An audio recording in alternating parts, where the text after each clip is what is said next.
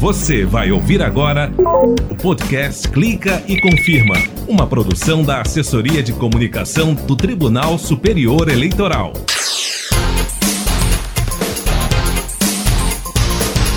Beleza, galera? Tô de volta. Eu sou o Fábio Ruas e esse é o décimo episódio dessa temporada do Clica e Confirma, podcast da Justiça Eleitoral Brasileira. Toda semana um novo episódio para você. Ah, vamos nessa! Investigadores do TPS acompanham o desmonte da urna eletrônica. Nós vamos fazer uma explicação desmontando a urna eletrônica, explicando todas as interfaces que, que a urna tem, né? Pessoas privadas de liberdade serão identificadas pela biometria com a colaboração da Justiça Eleitoral. Já perdi muitas, muitas oportunidades de trabalho, caso não tinha documento. E ainda, a TSE promove debate sobre o fim da violência de gênero na política. O Brasil está atrasado, infelizmente, nessa matéria. E tem muito mais a partir de agora, aqui no Clique Confirma. Clica e confirma. Clica e confirma. Vamos começar o Clica e Confirma desta semana falando de exercício da cidadania. O TSE e o CNJ fizeram uma primeira ação para identificar pessoas sem documentos em prisões. Quem acompanhou tudo foi a repórter Renata Gorga. Tudo bem, Renata? Oi, Fábio, tudo bem? Então, Rê, o que, que rolou nessa ação? Fabão, pessoas que depois da audiência de custódia são privadas de liberdade terão a identidade verificada na base de dados de identificação civil nacional, que é administrada pelo TSE. Elas podem ser cadastradas no momento do atendimento. É uma parceria com o CNJ como parte do programa Fazendo Justiça, para garantir a regularização e a emissão da documentação civil básica. Isso facilita muito a vida de todo mundo e agora essas pessoas vão ter acesso à identificação. Facilita mesmo, Fábio. O pedreiro que eu entrevistei falou sobre isso. Ele foi a primeira pessoa do Brasil a ter os dados biométricos coletados pelo projeto do CNJ para a identificação segura de presos. Vamos ouvir o que ele disse. Já perdi muitas, muitas oportunidades de trabalho, caso não tinha documento. Agora você acha que vai ser diferente?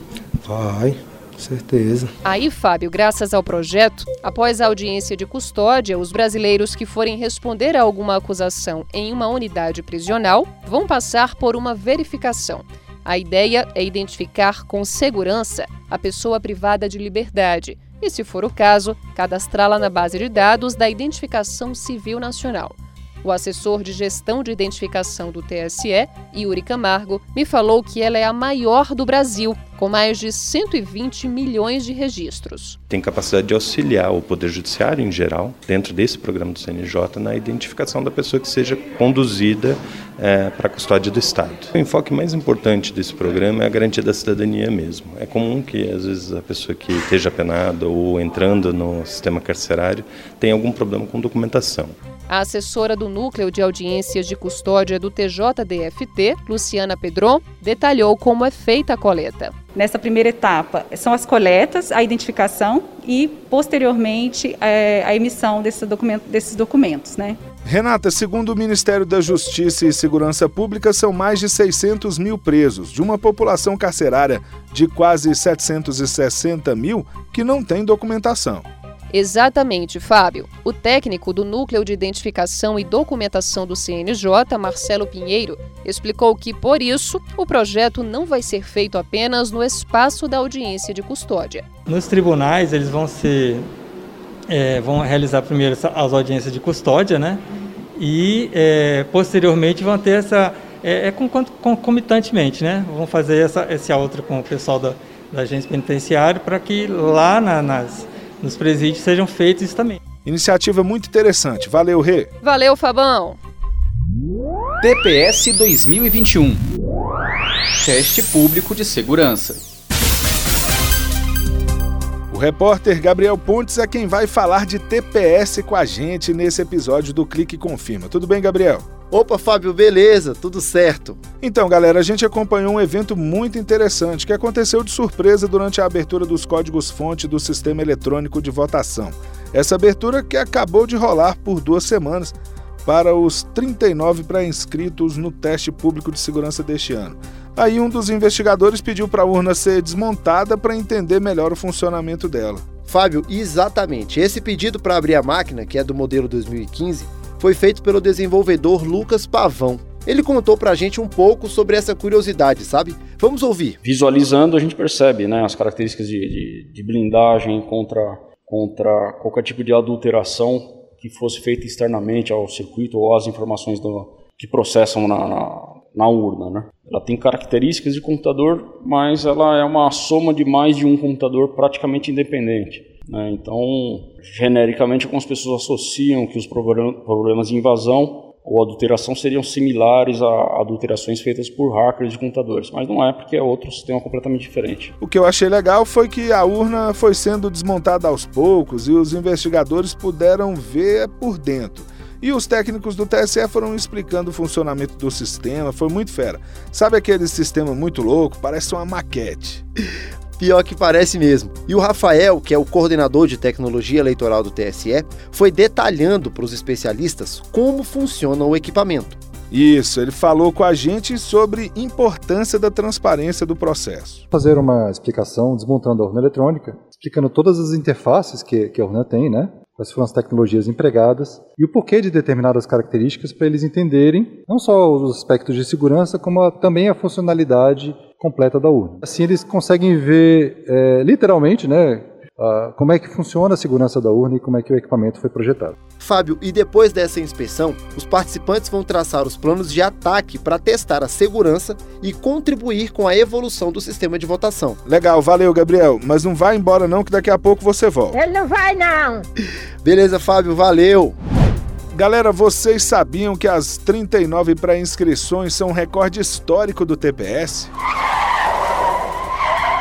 Né? Isso mesmo que você ouviu foi recorde histórico. E se você queria participar e não se inscreveu, vai ter que esperar para o ano que vem. Ah, tio, eu também queria. Então para de chorar e não deixa de acompanhar não. Qualquer pessoa pode se informar sobre as novidades do TPS 2021 pelo site justiçaeleitoral.jus.br barra TPS barra.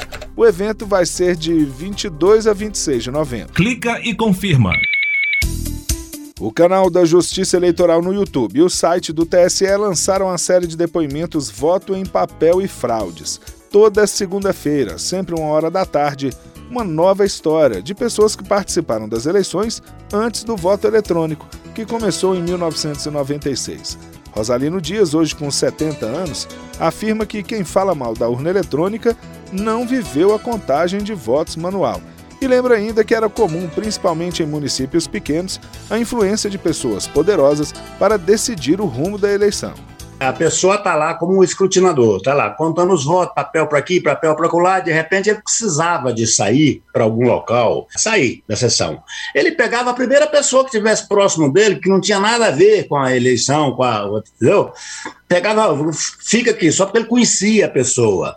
Agora, se essa pessoa fosse desonesta e estivesse ali com segundas intenções, seria muito fácil movimentar a, contagem dos votos ali. As pessoas recebiam papéis com o nome do candidato recortado para a pessoa passar o lápis dentro, porque a, passar a caneta dentro, porque as pessoas não sabiam escrever. Hoje não tem isso, cara. A contagem, ela era feita mais ou menos é, resguardando as proporções, como dá ali o, o resultado de, de carnaval, por exemplo. Era um serviço de alto-falante, o povo na praça e o, alto-falante contando cada voto daquele, né? Você via é, papéis igual a cédulas, certo? Idêntica à cédula, circulando por ali, é, normal, é, por perto em branco, entendeu? Quer dizer, você poderia muito bem manipular aquilo e alterar o, o, o resultado da eleição. Para assistir o depoimento completo, basta entrar no canal da Justiça Eleitoral no YouTube. Confere lá. Clica, Clica e, confirma. e confirma. Vamos falar agora da luta pelo fim da violência contra a mulher na política. E para isso, Gabriel Pontes está de volta. Então, Gabriel, como é que foi esse evento? Então, Fábio, o seminário Mais Mulheres na Política Sem Violência de Gênero foi realizado de maneira remota e reuniu 20 mulheres em cinco painéis para debater sobre o papel feminino no fortalecimento da democracia.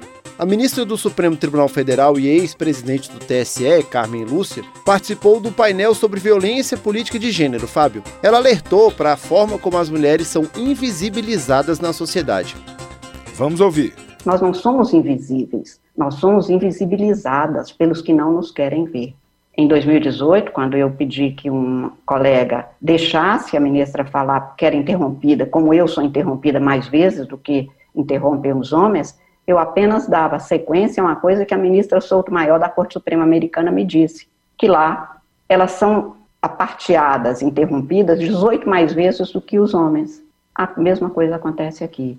No Poder Judiciário, nós temos tribunais ainda composto apenas de homens, mas nós temos um número de juízas que hoje se equipara, e eu nem diria pela qualificação, que é igual. Nós temos ótimas juízas, ótimos juízes.